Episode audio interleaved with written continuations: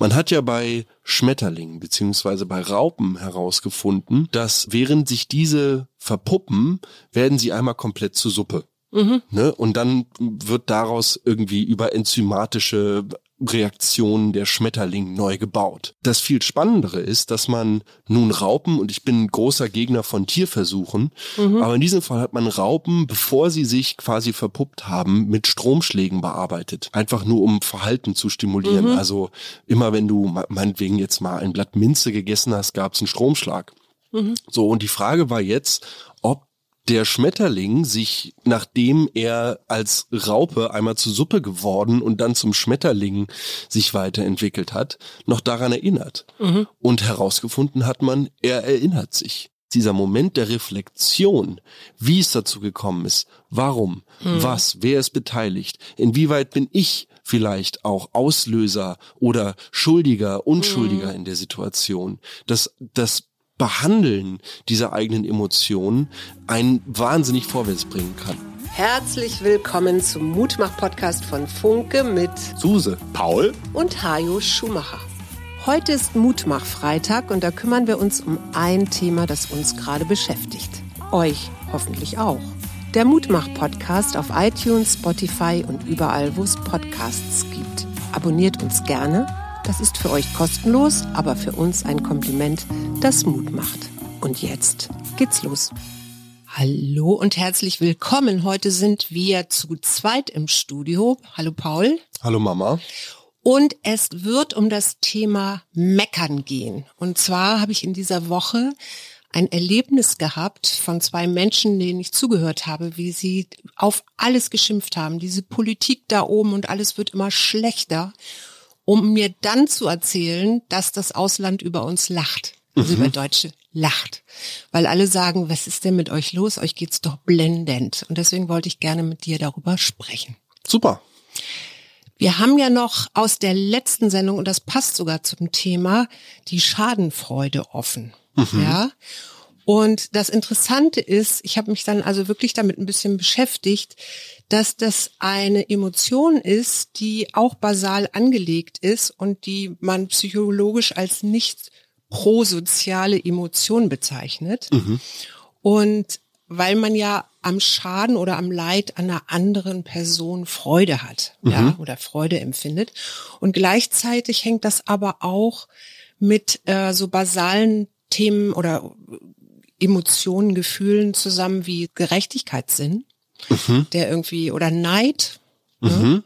auch soziale Identität oder Selbsteinschätzung. Also wenn ich mich selber als Opfer eher sehe, ja, und nicht als aktiver Gestalter meiner Welt, dann ja, macht Schadenfreude eben so, guck mal, dem anderen geht's auch nicht besser. Ja, mhm. Dann werte ich mich wieder so ein bisschen auf. Und was ich ganz interessant fand, man entmenschlicht damit jemanden. Mhm. Ne? Und zwar, weil die zentrale Rolle dabei spielt, dass ich ja quasi dem anderen Qualitäten abspreche, mhm. die mir eigentlich oder der Gesellschaft eigentlich wichtig sind. Ne? Mhm. Auch wie, ähm, was weiß ich, Moral oder Vernunft oder Vertrauenswürdigkeit oder Einbindung in eine soziale Gemeinschaft.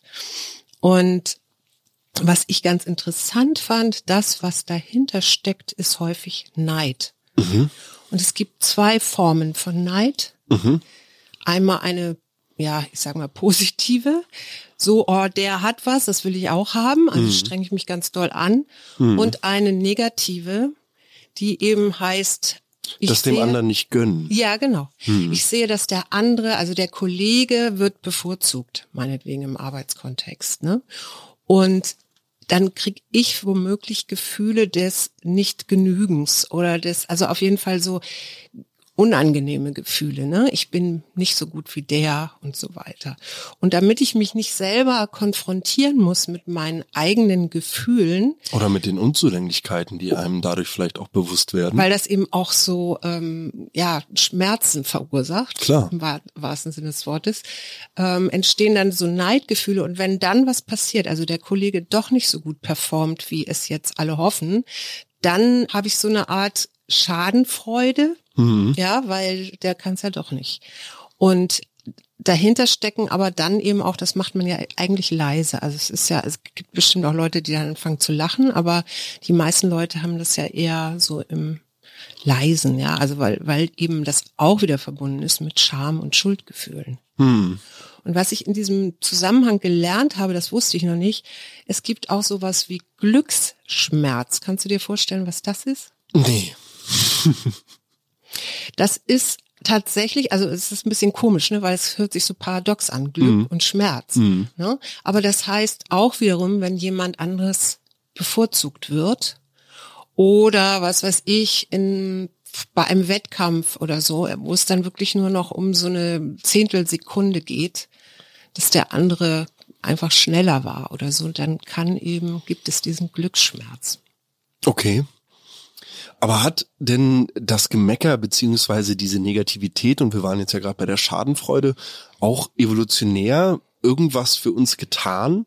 Also, dass wir meinetwegen dadurch irgendwie die Motivation oder auch das Selbstwertgefühl erhalten haben, dass das Ganze quasi so ein Survival-Instinkt, so ein Überlebensdrang auslöst, so das von wegen, also ich habe dann mehr Ressourcen zur Verfügung, wenn dieserjenige jetzt dort verunglückt, so nach dem Motto? Ja, ich weiß nicht, ob es gleich verunglückt sein muss, ja, aber also man wertet sich damit Beispiel. ja wieder ein bisschen auf. Ne? Mhm. Also wenn der andere es auch nicht kann, Ja, okay, dann fühlt man sich gleich nicht ganz so doof. Nee, mhm. genau. Und gleichzeitig hat Meckern durchaus, wenn man das jetzt nicht permanent tut und es so zu so einem Nörgelei wird und zu so einem Querulantentum, mhm. dann hat es ja durchaus auch so eine Psychohygiene. Voll, ich wollte gerade sagen, also es hat eine total kathartische Wirkung, geradezu zum Teil zu meckern. Ich habe gerade heute mit einem Kollegen herrlich 15 Minuten lang im Auto über ja verschiedene politische Entwicklungen in diesem Land tatsächlich mhm. hergezogen und wir haben irgendwie gemeckert und ähm, mhm. es hat wahnsinnig gut getan und danach hatte ich wieder ein Lächeln auf den Lippen, weil mhm. diese 15 Minuten Psychohygiene, wie du sie gerade genannt hast, total gut getan haben. Ja, und das Interessante ist, die Psychologie unterscheidet oder Psychologen unterscheiden drei Formen von, ich sage jetzt mal Beschwerden. Ja, mhm. weil Beschwerden sind ja auch sowas wie Meckern. Ja, da gibt's einmal dieses instrumentelle, diese instrumentelle Beschwerde, die hat immer auch eine Lösung noch im Blick. Mhm. Ja, also wenn ich mich jetzt beschwere, weil mein Partner die Spülmaschine immer falsch einräumt und man damit viel mehr Geschirr spülen könnte. Ja, das klingt hier nach dem Haushalt auf jeden Fall. Aber ja, ja. Aber es ist bei uns ja genau andersrum. Aber egal. Dann ähm, mache ich ihm vielleicht einen Lösungsvorschlag, indem ich ihm nochmal zeige, wie man das machen, besser machen kann oder mhm. so. Ne?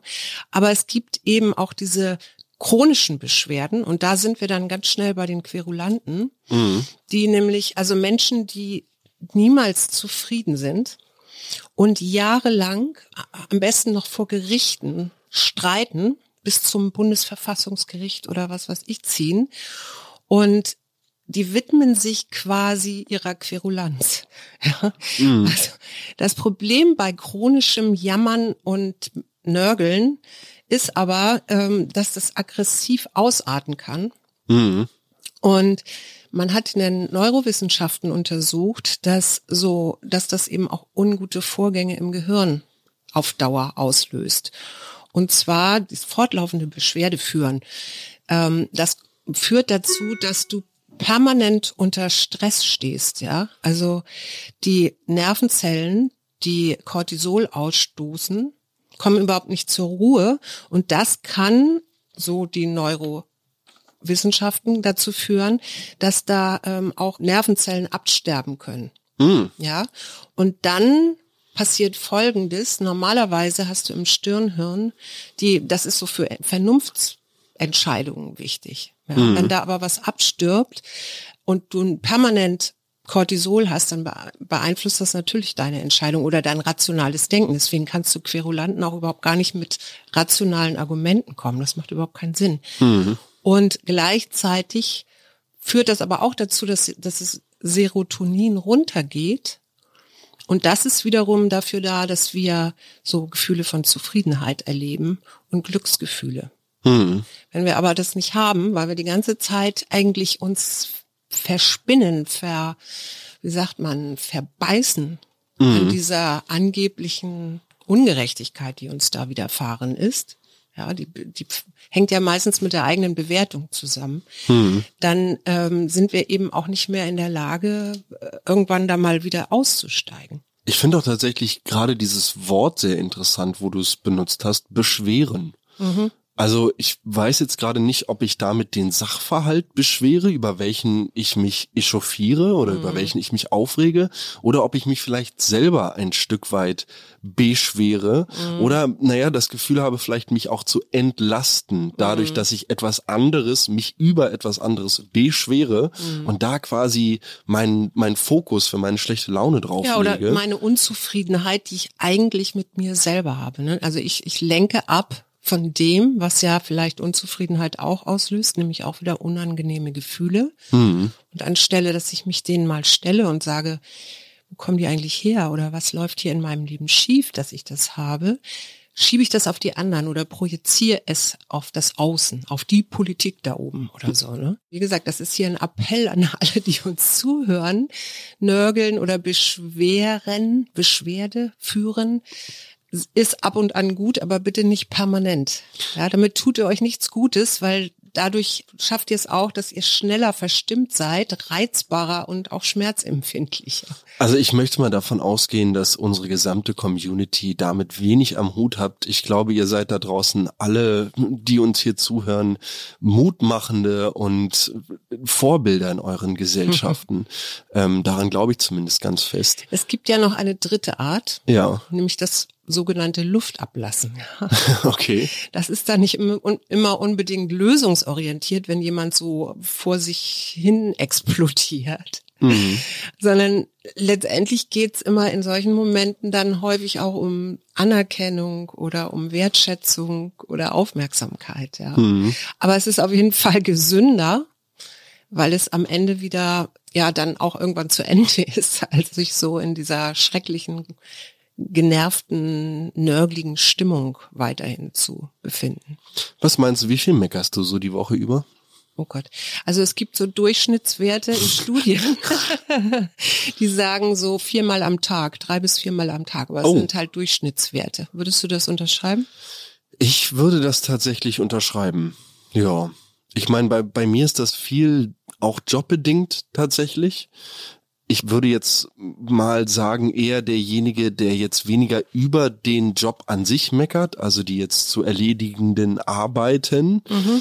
Ich finde es manchmal tatsächlich schwierig, mit welcher Selbstverständlichkeit einem, naja, auf eine gewisse Art und Weise begegnet wird. Also es fühlt sich zum Teil schon so an, dass wenn man jetzt ein Bezirksamtslogo auf der Seite der Baupritsche hat, mit welcher man jetzt zur Baustelle oder in die Grünanlage ausgerückt mhm. ist, fühlt sich das schon so ein bisschen so an, als hätte man eine Zielscheibe auf dem Rücken. Mhm. Und es wird sich dann viel Luft gemacht bei uns. Das Spannende ist, dass diese Menschen dann auf uns zukommen, die BürgerInnen. Ja. Und im ersten Moment geht es gegen uns. Also im ersten Moment geht es gegen den Arbeiter und wir sind dann quasi vor Ort jetzt in Persona, in Personalunion mhm irgendwie zuständig für all die Missstände, die in diesem Park, in diesem Bezirk, in der Stadt, wo auch immer gerade ja. stattfinden. Kommt man mit den Leuten ins Gespräch, glätten sich die Wogen oft mhm. nach einigen Minuten, weil man sehen kann, hey, wir stehen hier gemeinsam auf der gleichen Stufe. Ja, und du bist wirst zum Menschen dadurch, ne? Total. Also erstmal ist ja diese Behörde ist ja irgendwie sowas nicht greifbares oder so. Ich weiß nicht, was du für Bilder hast im Kopf. ja, diese graue Entität, die da ja, irgendwie genau. sitzt, ne, vermodert, vermieft, dauert alles zu lange, passiert nix, ja, sitzen dann, eh alle den ganzen Tag nur genau. rum. Ich kann das zumindest von den Kollegen, die ich bis jetzt kennen hab, kennengelernt habe und auch von meiner persönlichen Arbeit Arbeitsweise auf jeden Fall von mir weisen. Das ist ein hartnäckig sich haltendes Vorurteil, mhm. was dort kursiert. Und auf der anderen Seite kann ich dir aus meiner Generationssicht nicht so ganz recht geben bei dem von wegen wir meckern immer nach oben, weil ich habe das Gefühl, dass wir gerade zum, auch was zum Beispiel das Erstarken der AfD jetzt in verschiedenen Wahlkreisen angeht, ganz ganz beschäftigt damit sind, zur Seite zu gucken. Mhm. Das heißt, wir gucken nach links und rechts und und meckern dahin und die, die die Konzerne, die Politiker, die Entscheidungen, die tatsächlich dafür verantwortlich waren, dass wir in gewisse Missstände reingerutscht sind, die werden naja, da gar nicht so sehr mh, beleuchtet, sondern es geht eher darum, irgendwie dann erstmal zu gucken, Hauptsache ich habe mehr als mein Nächster. Mhm. Anstatt dass wir uns hier gemeinsam an der Hand fassen und halt sagen, okay, wie kriegen wir als Gesellschaft so viel Druck aufgebaut, mhm. dass wir es schaffen, dass sich dort Was auch verändert. innerhalb der bürokratischen Zeiten etwas ändert. Ja, ja, oder Lösungsvorschläge eben auch mal. Und da bist du halt sofort bei den Klimaklebern und auch jetzt gerade bei der Aktion rund um das Brandenburger Tor, mhm. die, wo sich ja jetzt herausgestellt hat, der Sachschaden ist doch wesentlich größer als man denkt. Die einen meckern jetzt, es wurde da ein Wahrzeichen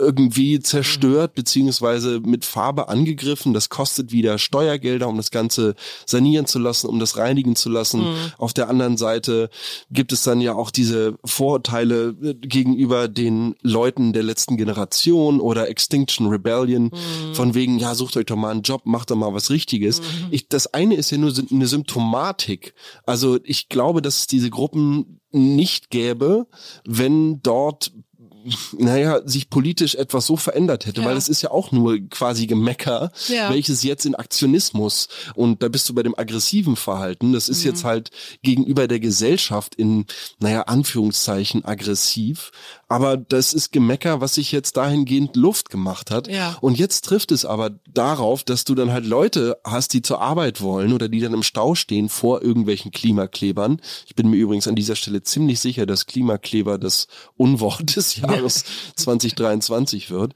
Aber ja, ich finde das einfach spannend, inwieweit sich dann dieses Gemecker Bahn bricht und mhm. welche Formen es auch annehmen kann. Mhm. Ja, ja, und da finde ich, das finde ich jetzt wieder also man könnte es eben auch andersrum sagen und sagen, komm, ich jetzt bin ja Boomer-Generation mhm. und diese, meinetwegen jetzt Klimawandel, Faktoren, die sind ja nicht seit gestern bekannt, sondern die gibt es tatsächlich. Ich meine, Club of Rome, ja, das war in den 80er Jahren oder wann, das, das gibt es schon ganz schön lange, dass wir das wissen. Und wir scheiß Boomer, jetzt bin ich mal so, ähm, haben nichts dran geändert. Ja, wir haben da immer noch unseren Wohlstand weitergefahren und ähm, ja, das, wir doch nicht. Ne? Die, die Welt kann sich ja ändern, aber wir doch bitte nicht. Also, ne, also ich kann verstehen, warum man Klimakleber wird. Mhm. Und das muss man vielleicht auch noch mal sagen: Es ist ja gar nicht nur die junge Generation, sondern nee, das total. ist ja ein ähm, heterogener Haufen. ja. Voll. Ne? Aber was glaubst du? Glaubst du, dass wir Deutschen nun das Jammerland schlechthin sind? Uh, gute Frage. Also ich habe da ja auch mit Papa und mit dir haben wir da auch viel schon privat drüber geredet und irgendwo gibt es doch diese gewisse, sagen wir mal, Leidensbereitschaft, die sich, die dann aber nach außen getragen mhm. wird, mhm. die ich schon irgendwo als, mh, naja, deutsche Volks Seele irgendwie äh, mit auffassen würde. Auf der anderen Seite möchte ich all diesen Menschen, die dann vielleicht das Gefühl haben, dass sie dort in so einem Sumpf versinken, einfach Hoffnung zusprechen und genau auf diese Täter-Opfer-Geschichte hm. hinweisen. Und damit meine ich jetzt Gestalter. natürlich. Ich finde Täter. Find ja, Täter ist Täter ist heftig. Ja, Gestalter ist ist besser vielleicht. Aber da müssen wir vielleicht auch dieses Opfer da rauslassen, hm. weil Opfer und Täter das gehört nun mal irgendwie zusammen. Vielleicht muss man dann eher Gestalter und mh, mm, Gestalt ähm, ja. irgendwie nehmen. Also das eine wird vom anderen beeinflusst. Aber ins Handeln zu kommen und etwas persönlich daran zu ändern, das ist, glaube ich, das A und O. Ja, also was ich interessant fand, der Sozialpsychologe und Direktor des Instituts für Soziologie an der Universität Stettin in Polen, der heißt Kowalski, der sagt, das ist überhaupt nicht so, dass Deutschland nun die Jammernation wäre. Es gibt noch viel krassere Länder und das sind vor allen Dingen Länder des Ostblocks. Mhm. Also er vergleicht das so mit seinen eigenen Leuten, also mit polnischen Mitbürgern, die sich einfach permanent beschweren und zwar immer und immer unzufrieden sind mit dem Service oder diesem oder jenem. Oder so, hm, hm. Und das fand ich ganz interessant und da habe ich dann ein bisschen weiter geforscht. Mhm. Und es gibt ein ähm, Buch von zwei Psychologinnen, von Annika Lohstrom und Michael Thiel. Die haben nämlich ein Buch geschrieben, Deutschland einig Jammerland. Und die sagen, es gibt von C.G. Jung, das ist der ähm, große Schweiz, Deutschschweizer Psychoanalytiker. Karl. ja, genau. Der hat gesagt, es gibt sowas wie ein kollektives Bewusstsein hm. aufgrund von historischen Erfahrungen. Ja. Und wenn du dir jetzt anguckst, dass Deutschland ja, also oder der preußische Staat ja auf Obrigkeitsdenken getrimmt war. Ja, also mhm. da war ja weniger, das Wertesystem war ja Unterwerfung, statt jetzt, was weiß ich, Kreativität und Spontanität. Und das heißt, du gibst deine Verantwortung ab an den Staat. Mhm. Ja? Und das ist möglicherweise im deutschen kollektiven Gedächtnis eben auch so eine Sehnsucht nach Sicherheit. Da kommt sicherlich auch noch die, der Zweite Weltkrieg und der ganze natürlich. Ne, Schaden, der hier entstanden ist, noch hinzu. Dann machen natürlich solche Sachen wie Klimawandel oder ähm, der Ukraine-Krieg oder sowas, die bedrohen so ein bisschen dieses Gefühl von Sicherheit und gleichzeitig, also schüren die Unsicherheit und gleichzeitig gibt's aber eben auch so eine Angst vor Freiheit, weil ich ne, und wenn Was du das jetzt machen? weiter denkst, mhm. das in die osteuropäischen Länder trägst, wo du ja ähm, auch ein oppressives System genau. hattest, was dort vorgeherrscht hat. Genau. Und das heißt, es gibt immer die Erwartungen an die anderen, ja, die müssen das jetzt machen. Und was sicherlich bei uns auch noch hinzukommt, ist, dass wir ein sehr, sehr schwieriges Verhältnis zur eigenen Nationalität haben. Mhm. Ne? Also dieser Gedanke, dass da eben auch mal so ein Hitler kommen konnte und wir dann alle so nickend, wir natürlich, wir beide nicht, aber unsere Vorfahren da irgendwie mitgelaufen sind, mhm. mehr oder weniger, ähm, macht natürlich die Sache nicht irgendwie besser, dass wir da irgendwie Vertrauen haben. Ne? Ich wollte gerade sagen, eigentlich müsste uns doch das aber irgendwie auch als Land gezeigt haben, dass es eben nicht das Vertrauen in die Obrigkeit sein kann, was uns irgendwie als Nation vorwärts bringt, sondern dass es auf jeden Fall der Diskurs sein muss, dass es mhm. das Gespräch sein muss, dass es das konstruktive Handeln und auch kritisieren und lösungsbedachte der lösungsbedachte Ausblick nach vorne sein muss. Ja, absolut. Ich gebe dir total recht, aber das setzt immer rationales Denken voraus. Und du sagst, wenn man und schon so tief im Mecker drin ist, dann äh, geht Nein, aber das ist ja, wenn so Werte angegriffen werden, sag ich jetzt mal, ja. Also mhm. Gerechtigkeit ist so ein Wert, ja. Und wenn es so ein latentes Ungerechtigkeitsgefühl gibt, dann ähm, ist das eben ein Gefühl, dass sich da irgendwie dauerhaft reinmischt. Mhm. Und je unangenehmer diese Gefühle sind, die meisten Menschen, was machen die? Die drängen, verdrängen die entweder mhm. oder die, was fällt mir jetzt noch ein, oder fangen eben an zu jammern oder na, aber es ist eigentlich will die keiner haben, weil uns ja auch immer verkauft wird, wir müssen ja mal gut drauf sein. Wir müssen immer sagen, ey, mir geht's so gut, ja, das mhm. weiß ich. Ne?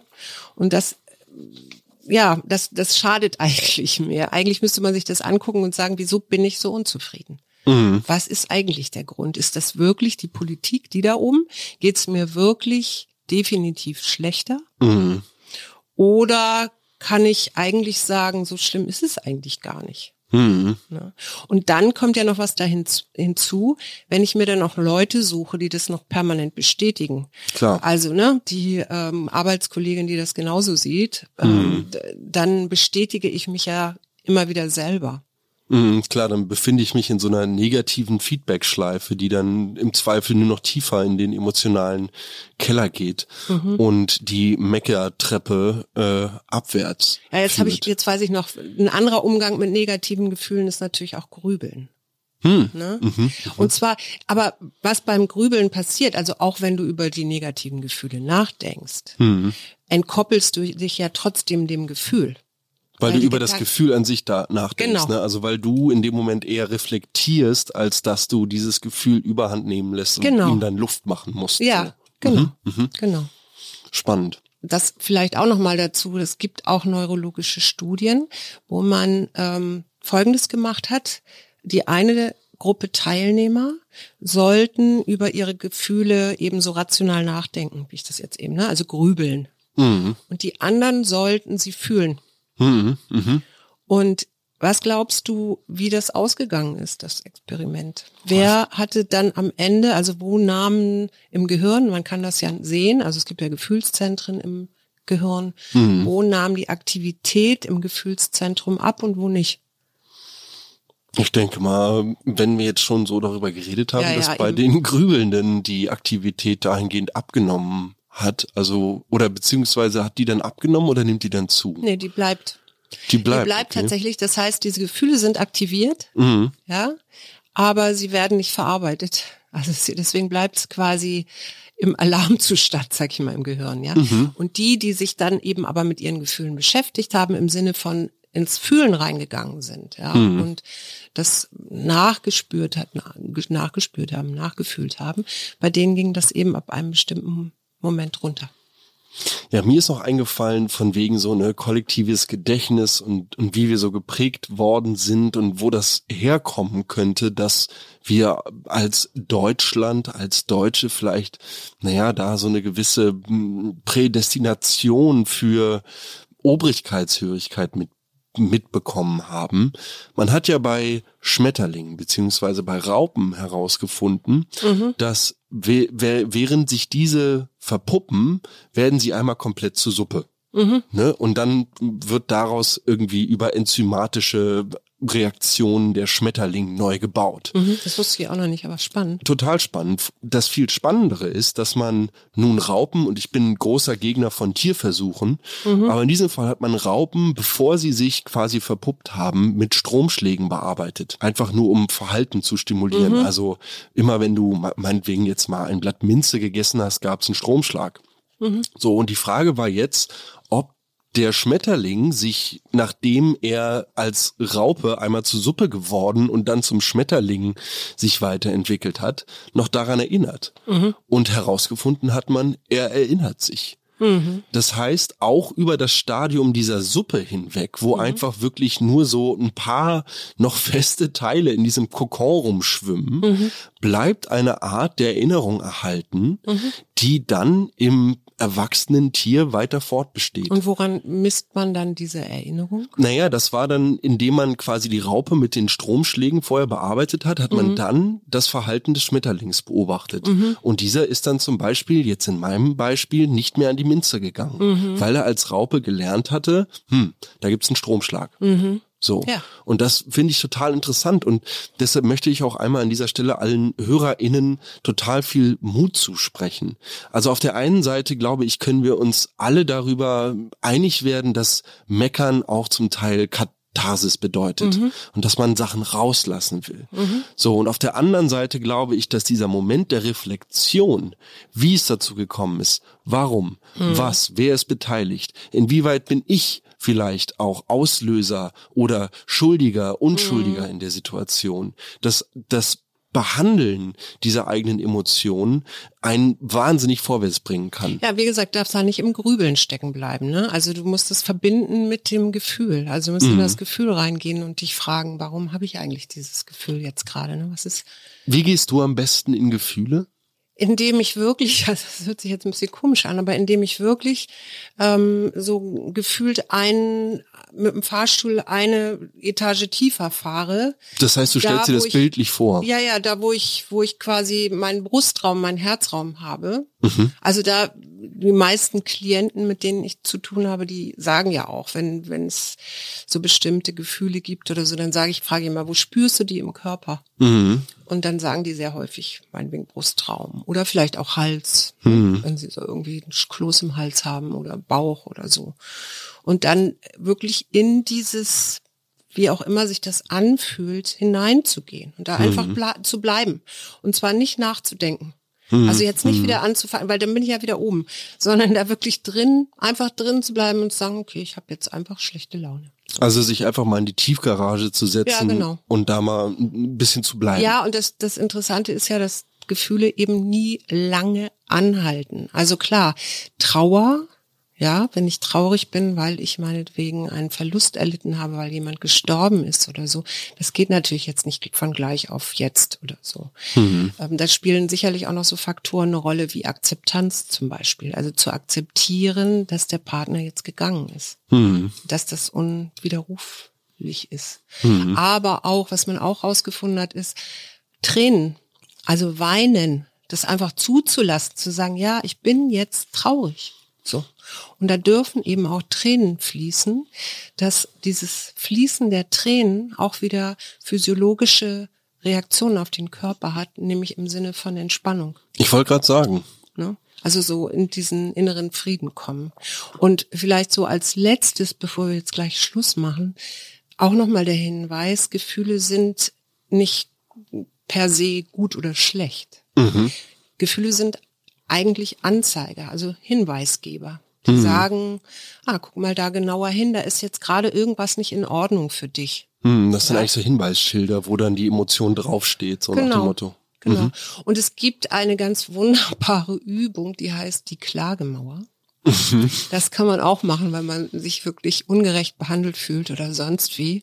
Da stellt man sich also so wirklich hin. In Jerusalem an die Mauer? Juden an die mhm. Klagemauer in Jerusalem, hebt die Hände zum Himmel und sagt, oh mein Gott, warum tust du gerade mir das an? Mir so kleinen Menschen hier und warum habe ich das an?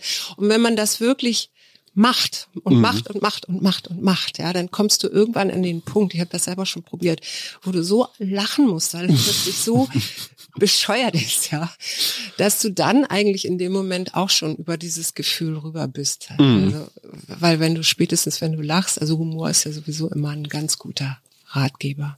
Total. Ich wollte zum Ende dieser Folge noch einen meiner kleinen Ratschläge mit für die HörerInnen bereitstellen. Und zwar habe ich irgendwann mal eine Studie gelesen, ist schon länger her, kriege ich auch alles wissenschaftlich überhaupt nicht mehr zusammen. Aber es ging im weitesten Sinne darum, wenn man ein Trauma oder eine negative Situation verarbeitet, und ich rede jetzt nicht von, von großen Sachen, sondern ich rede jetzt bei mir aus dem Handwerk, mhm. so aus dem Alltag. Vielleicht gibt es den einen oder anderen Heimwerker da draußen, der gern mal zu Hause, weiß ich nicht, ein Bild aufhängt oder eine Glühbirne wechselt und oder so. Und sich auf den Daumen haut.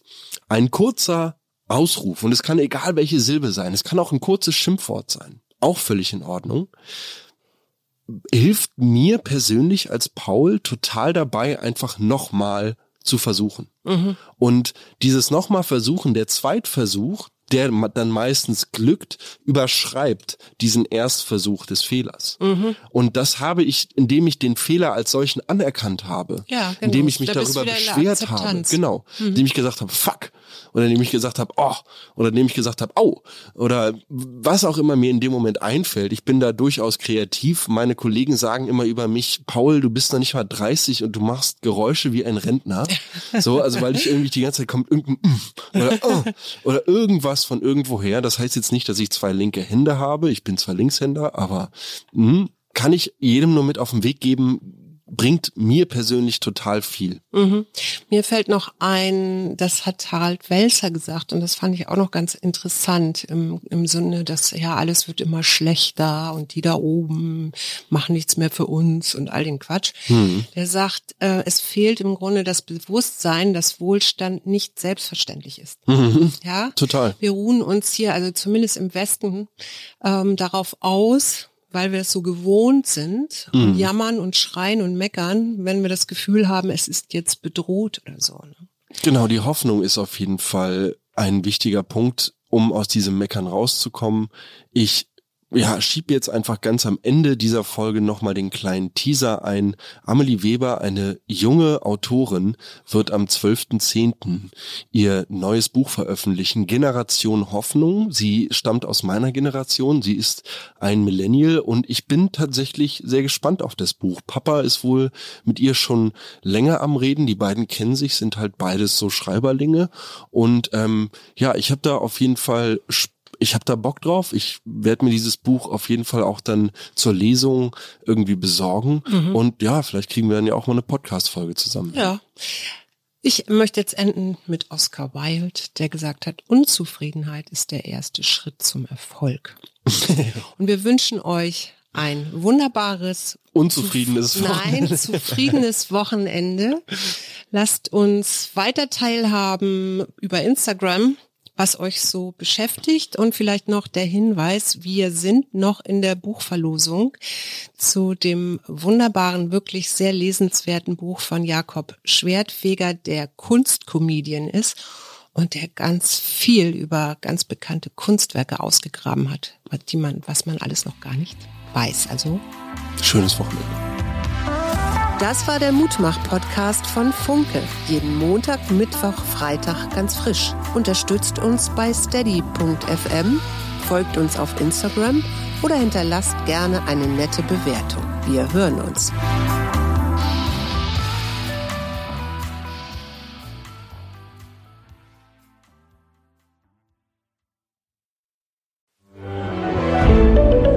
Ein Podcast von Funke.